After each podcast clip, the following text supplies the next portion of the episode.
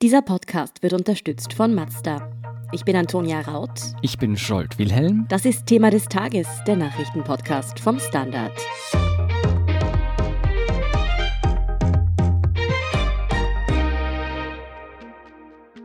Von einem gab es 2020 mehr als genug. Und das waren schlechte Nachrichten. Bis Weihnachten begleiten wir von Thema des Tages Sie deshalb mit insgesamt drei Sonderfolgen zu den unterhaltsamsten Lichtblicken des Jahres. Über jene, die wir zwischen zwei Buchdeckeln finden, sprechen wir heute mit Mia Eidelhuber vom Standard. Sie erzählt uns, welche neu erschienenen Bücher man gelesen haben sollte, was die großen Lesetrends 2020 waren und stellt außerdem ein ganz besonderes Leseevent vor, das nächstes Jahr auf uns zukommt. Mia, 2020 hatten wir alle sehr viel Zeit zu Hause. Liege ich richtig mit der Annahme, dass heuer dann auch sehr viel mehr gelesen wurde als in den Jahren zuvor?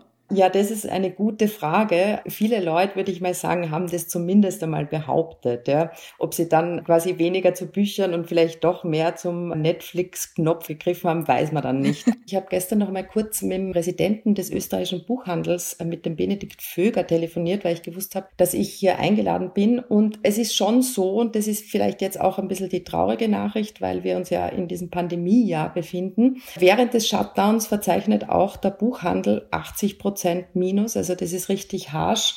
Aber er hofft, und das hat er mir gesagt, sozusagen mit diesem Umsatzersatz von 40 Prozent, den der Buchhandel ja auch kriegt und, und diesen ganzen Mehrwertsteuersenkungen, die da ja auch möglich ist, dass es über das ganze Jahr auf minus fünf Prozent sich senken lässt, was eigentlich erstaunlich ist und was dann wiederum zu dieser Annahme führt, dass es eigentlich in den restlichen Monaten ganz schön gut geht mit dem Buchhandel. Ja. Also ich höre raus, dass zumindest zeitweise der Bedarf in die Höhe geschnellt ist.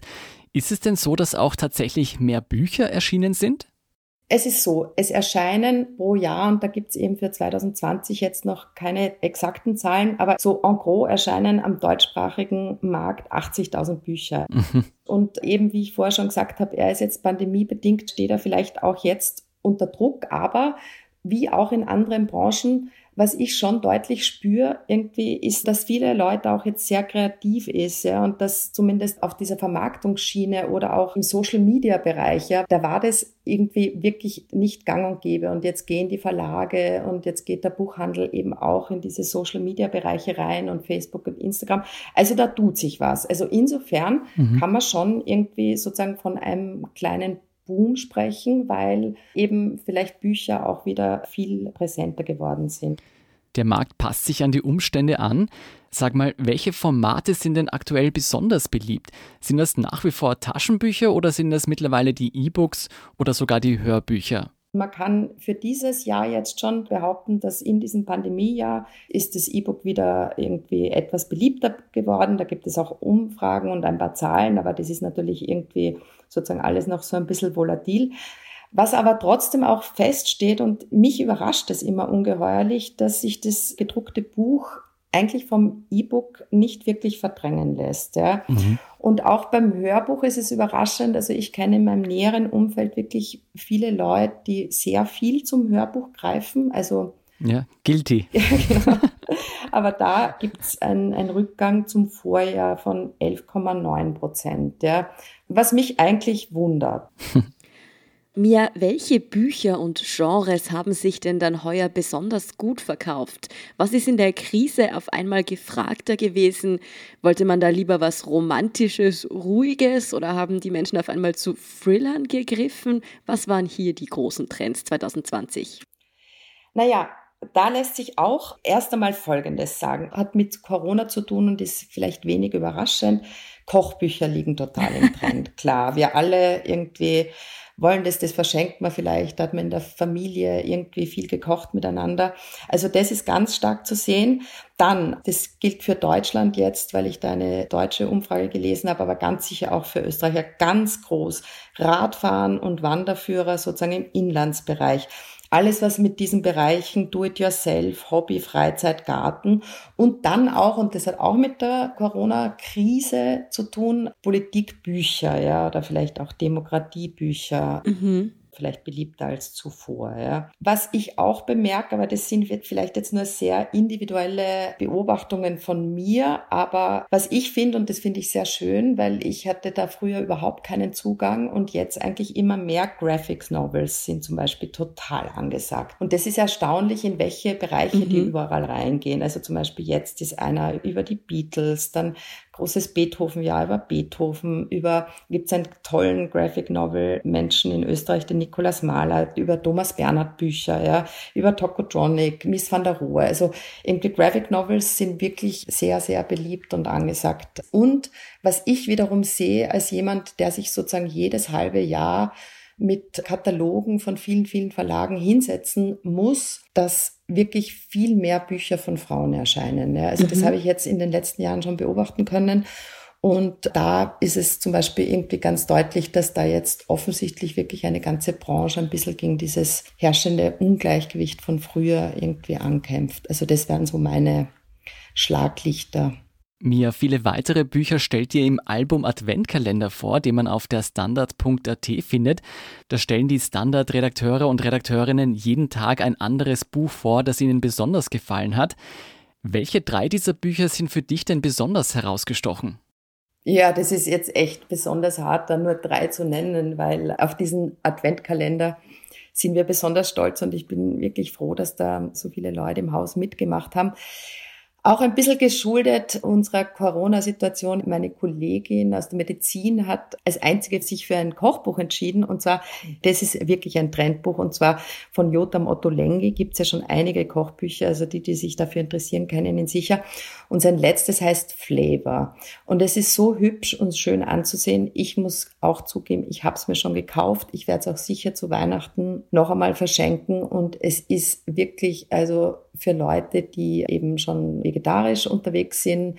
Ich habe neulich Sellerie-Steaks schon gekocht ja, und war komplett von den Socken, wie gut Sellerie-Steaks schmecken können. Mhm. Unglaublich toll. Ja. Aber jetzt, um nicht ganz sozusagen von der Belletristik wegzukommen, Robert Seethaler, das ist so ein österreichischer Bestseller-Autor, der hat einen Roman über Gustav Mahler geschrieben, der letzte Satz. Renate Graber aus unserer Wirtschaftsredaktion, die großartige Journalistin, hat sich für den entschieden. Und dann noch ein bisschen was Abseitiges. Das Buch, wir haben es dann gleich auch ganz an den Anfang des Albums gestellt, weil der Titel Brüste und Eier natürlich so ist, dass man wirklich irgendwie erstens hinschauen, aber dann auch vielleicht reinlesen will. Das ist ein Roman von einer jungen Japanerin, sie heißt Mieko Kawakami. Und der Tipp kommt von der Ressortleiterin von Die Standard, von der Beate Hausbichler.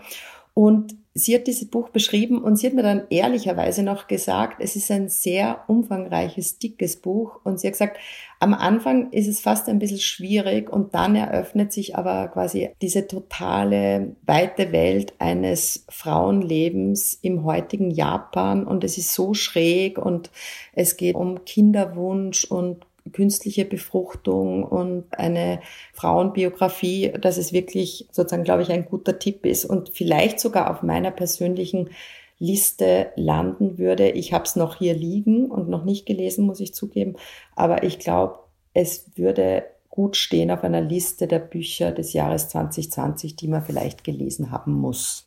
Da ist wirklich alles dabei, von vegetarischer bis schwerer Kost. Gibt es denn auch Sachbücher, die du dieses Jahr empfehlen würdest? Ja, auf jeden Fall. Also mein lieber Kollege, der Christoph Winder, der Krisenkolumnist Christoph Winder, äh, diesen Tipp aufgegriffen. Und zwar handelt es sich um ein Buch von einem Briten, John Pitts, Afropäisch, eine Reise durch das schwarze Europa. Und dieses Buch ist aus zwei Gründen, glaube ich, total wichtig, weil ja diese ganze Rassismusdebatte und die Black Lives Matter Bewegung, die hat sich natürlich hauptsächlich in den USA abgespielt, aber natürlich sind es auch Themen, die uns in Europa ganz stark betreffen. Und John Pitts hat eben das Buch zur Stunde dazu geschrieben und uns sozusagen irgendwie damit in Europa auch nicht aus dieser Diskussion rausgelassen. Er bekommt dafür nächstes Jahr auf der Leipziger Buchmesse, die ja hoffentlich wieder normal im Frühjahr stattfinden wird können, den Preis für europäische Verständigung verliehen. Und was wir hier auch nicht unerwähnt lassen sollten vielleicht, auch ein Kollege aus dem Album, der Torben Bollerhof, ein junger Kollege, der hat sich, das ist Inside Fridays for Future entschieden, vom Benedikt Narodoslawski, dass ich es rausbringe. Und der hat sich quasi diese ganze Bewegung irgendwie angeschaut und auch die österreichischen Vertreter und hat darüber das Buch geschrieben. Und ich glaube, es ist auch super lesenswert und vor allem vielleicht auch für die Älteren von uns, die sich da vielleicht ein bisschen einlesen sollten. Es kamen 2020 auch einige große Biografien auf den Markt, etwa die von Obama oder auch einige aus dem Dunstkreis der Familie Trump. Welches davon sollte man denn deiner Ansicht nach wirklich gelesen haben? Also dieses A Promised Land, ein verheißenes Land von Obama führt ja jetzt gerade, glaube ich, in diesen Wochen überall die Bestsellerlisten an. Übrigens wie damals eben schon die Memoiren seiner Frau Becoming. Also es ist auch so ein kleines Match zwischen denen, so ein kleines hübsches Match von Michelle Obama. Da habe ich übrigens neulich mir diesen Film auf Netflix angeschaut über sie. Der ist auch wirklich sehr, sehr sehenswert. Die Trump-Tagebücher, also nur nebenbei, weil da war ich selber ganz aufgeregt. Ich glaube, da gab es irgendwann jetzt so mal diese Meldung, dass da im Oktober Trump-Tagebücher rauskommen und wir waren auch verlagsintern total aufgeregt. Und war natürlich ein Fake. Also dieses Buch gibt's, aber ist natürlich nicht von ihm. Ja. Aber Bücher zu Trump sind auf jeden Fall einige sehr lesenswert. Favorit ist sicher dieses Rage, also Wut von Bob Woodward, das eh vielfach besprochen worden ist, also wo er vor allem irgendwie Trumps Umgang mit der Corona-Krise irgendwie total bemängelt und Woodward hatte ja schon 2018 mit vier sozusagen diesen Einzug von Trump ins Weiße Haus irgendwie total kritisiert. Und jetzt kommt ein Lieblingsbuch von mir, darüber kann ich reden, weil ich es gelesen habe. Das ist jetzt keine Biografie oder so, aber es ist irgendwie, finde ich, auch der Roman zur Stunde. Das ist von Ayat Akhtar. Homeland-Elegien. Der hat einen pakistanisch-muslimischen Background und ist US-amerikanischer Autor und Dramatiker. Der hat auch schon bei uns am Burgtheater inszeniert und ist wirklich jetzt momentan ein ganz toller US-Romanautor, der mit diesen Homeland-Elegien wirklich quasi diesen zerrütteten Zustand der USA aus seiner Perspektive beschreibt. Sonst, weil ihr gefragt habt, Biografien, weil wir gerade bei Amerika waren, also jetzt weg von Trump, vielleicht hin mehr zu Joe Biden. Da ist nämlich auch einiges erschienen, also sicher drei, vier Joe Biden-Biografien. Eine von einem New Yorker Journalist Evan Osnos, Joe Biden ein Porträt des neuen US-Präsidenten, die wird sehr gelobt. Toll, und dann komme ich wieder auf den Albumkalender, ist auch die neue Karl Kraus-Biografie, da komme ich wieder jetzt nach Österreich, von Jens Malte Fischer im Schollner Verlag erschienen. Und ein Tipp von unserem Standardautor Hans Rauscher. Da gibt es auf alle Fälle genug zu lesen über die großen Menschen unserer Zeit.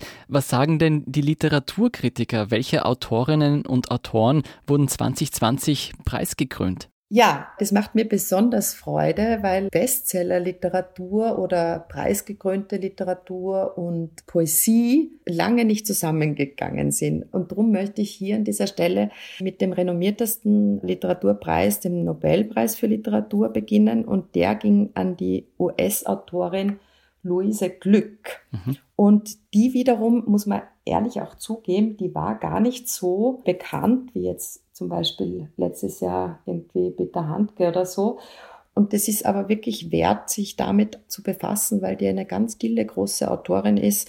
Und man muss überhaupt sagen, dass drei ganz wichtige Preise, man, man glaubt es nicht, sich wirklich für Lyrikerinnen entschieden haben. Also der Deutsche Buchpreis zum Beispiel ging dieses Jahr an Anne Weber, eine Biografie Annette, ein Heldinnen-Epos und der wurde wirklich in Versform geschrieben. Ja. Mhm. Oder der Georg-Büchner-Preis ging an Elke Erb, die ursprünglich in der DDR aufgewachsen ist.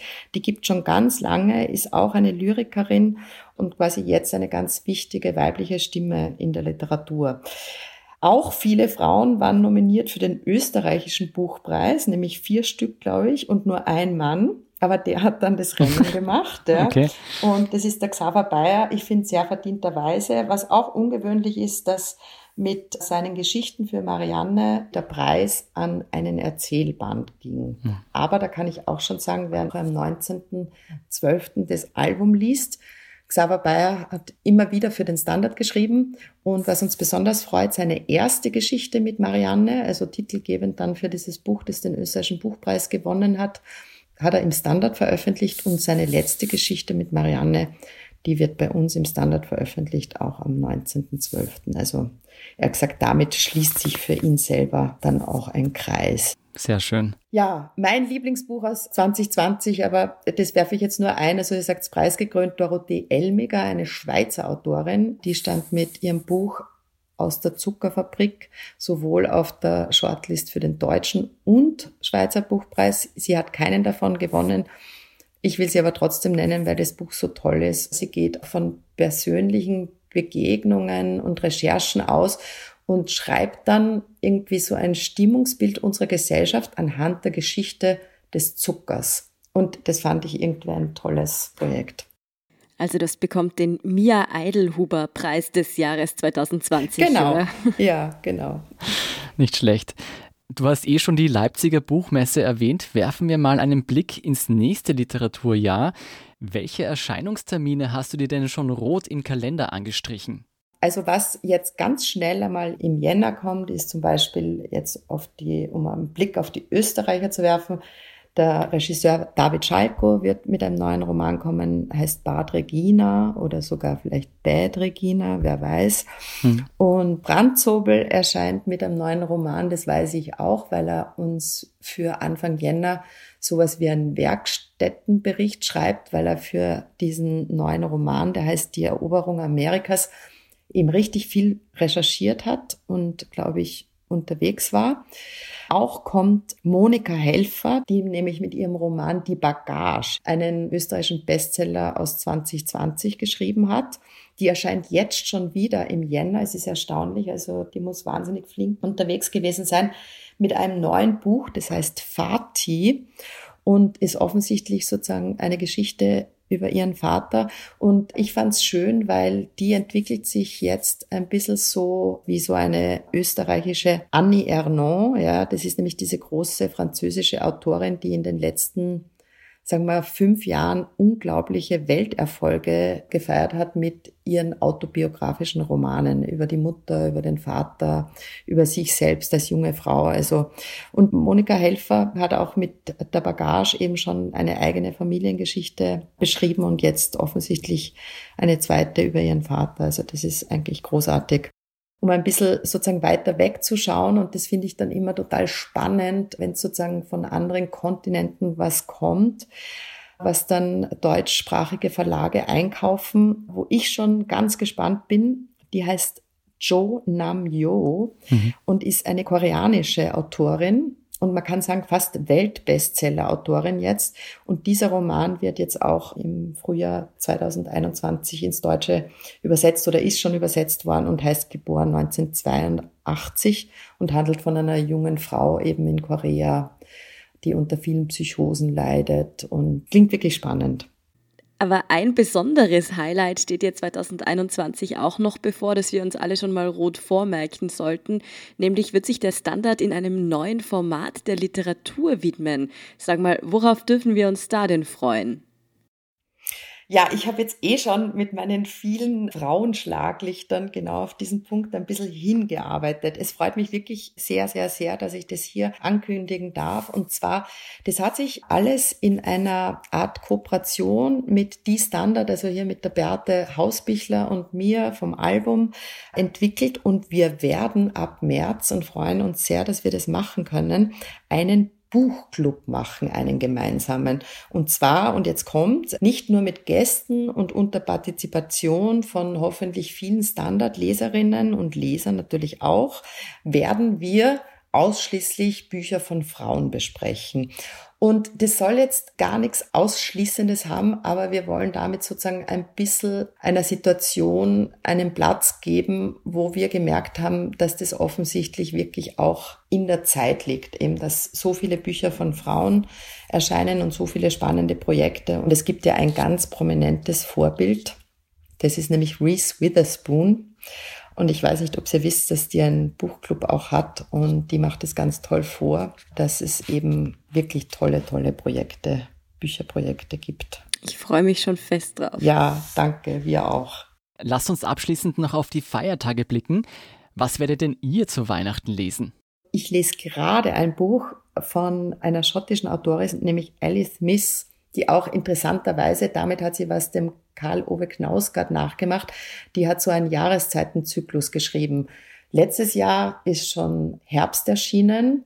Jetzt ist der zweite Band Winter erschienen und das ist wirklich, das ist mein Weihnachtstipp. Das ist eine sehr ungewöhnliche Autorin, die ganz fantasievolle Plots strickt, ja, und dieser Titel Winter beschäftigt sich auf ganz krude, andere Art und Weise auch mit Weihnachten. Ja.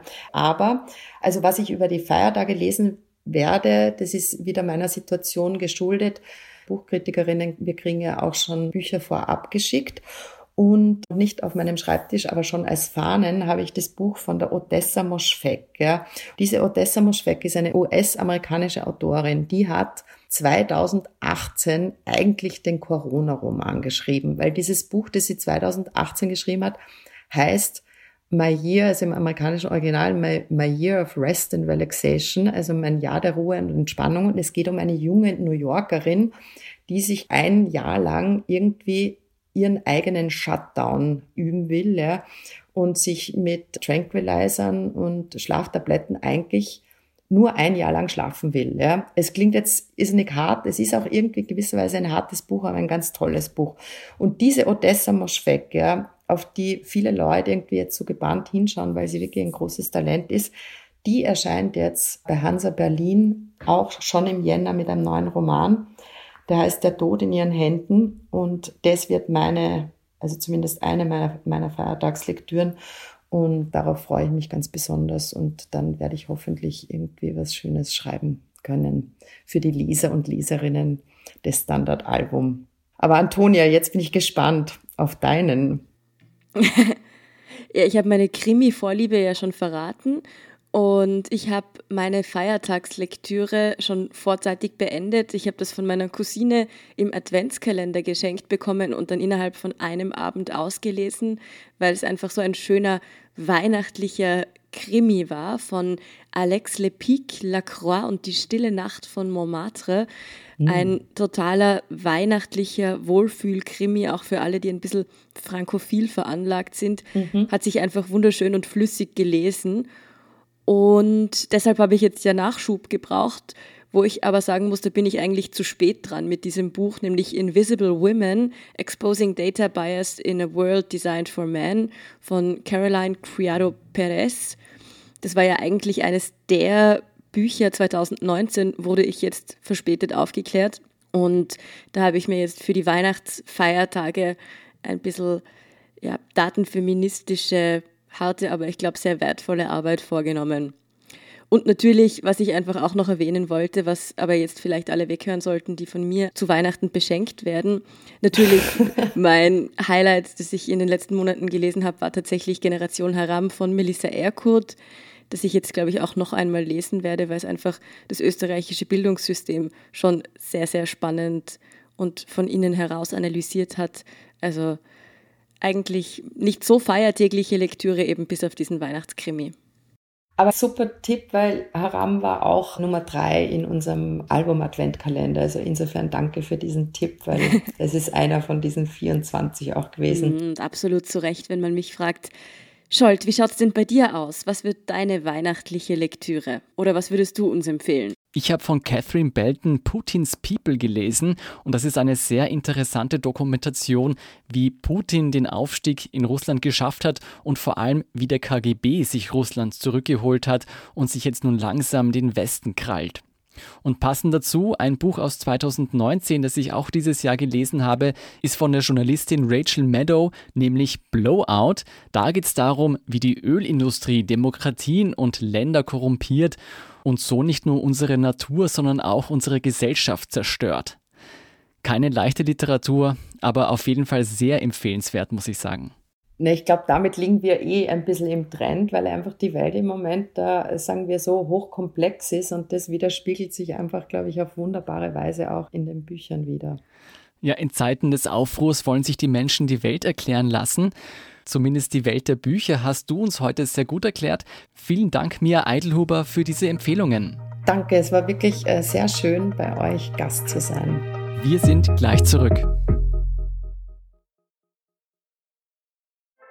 Als wir den Mazda MX30 entwickelt haben, hatten wir dafür auch ein Thema des Tages. Ihr Leben. Denn egal wie lang, kurz, stressig oder spontan Ihr Alltag auch ist, der neue Mazda MX30 bleibt an Ihrer Seite. Mit einer Reichweite, die Sie von der Vollzeit in die Freizeit bringt. Und Elektroenergie, die Sie antreibt. Egal wohin Sie fahren. Erleben Sie Fahrgefühl für ein bewegtes Leben. Mit dem neuen Mazda MX30. Rein elektrisch. Hört sich gut an? Dann überzeugen Sie sich bei einer Probefahrt. Und hier ist, was Sie heute sonst noch wissen müssen. Erstens 1,8 Billionen Euro für die nächsten sieben Jahre. So groß ist das neu beschlossene EU-Finanzpaket. Nach gut 21 Stunden der Verhandlungen einigten sich die Staaten auf ein neues Klimaziel für das Jahr 2030. Bis dahin solle der Ausstoß von Treibhausgasen um mindestens 55 Prozent gesenkt werden. Weiters einigten sich die EU-Staaten auf Sanktionen gegen die Türkei und Russland im Fall der Türkei wegen unerlaubten Bohrungen im Mittelmeer und im Fall Russlands wegen des Ukraine-Konflikts. Und zweitens, nach über einem Jahr der Fahndung ist der Drahtzieher hinter dem Ibiza-Video gefasst worden.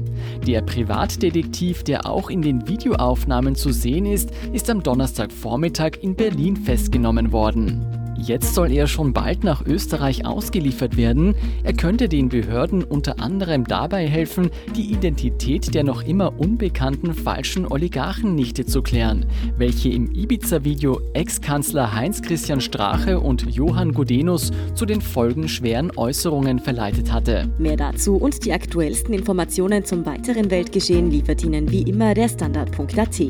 Um keine Folge von Thema des Tages zu verpassen, abonnieren Sie uns bei Apple Podcasts Podcasts oder Spotify. Unterstützen können Sie uns wie immer mit einer 5-Sterne-Bewertung und vor allem indem Sie für den Standard zahlen. Alle Infos dazu finden Sie auf abo.derstandard.at und dst.at/supporter. Danke für Ihre Unterstützung. Ich bin Scholt Wilhelm. Ich bin Antonia Raut. Baba und bis zum nächsten Mal.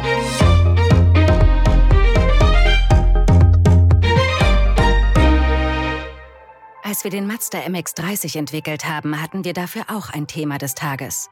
Ihr Leben. Denn egal wie lang, kurz, stressig oder spontan Ihr Alltag auch ist, der neue Mazda MX30 bleibt an Ihrer Seite. Mit einer Reichweite, die Sie von der Vollzeit in die Freizeit bringt. Und Elektroenergie, die Sie antreibt. Egal wohin Sie fahren. Erleben Sie Fahrgefühl für ein bewegtes Leben. Mit dem neuen Mazda MX30. Rein elektrisch. Hört sich gut an? Dann überzeugen Sie sich bei einer Probefahrt.